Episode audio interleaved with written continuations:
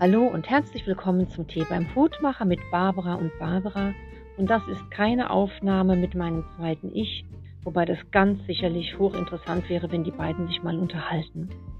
Ich wollte bloß mal ein Lebenszeichen von mir geben und ähm, mitteilen, dass wir in einem kurzen Sommer noch verschwunden waren und sind und hoffentlich heute Abend es endlich schaffen, eine neue Folge aufzunehmen.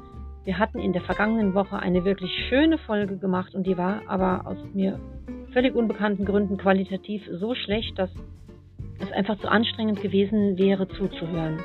Und deswegen haben wir das nur unserem größten Fan geschickt, der Emilo. Ja, aber wir sind auf einem guten Weg und es gibt bald wieder eine neue Aufnahme. Ich wünsche euch einen wunderschönen Sonntag.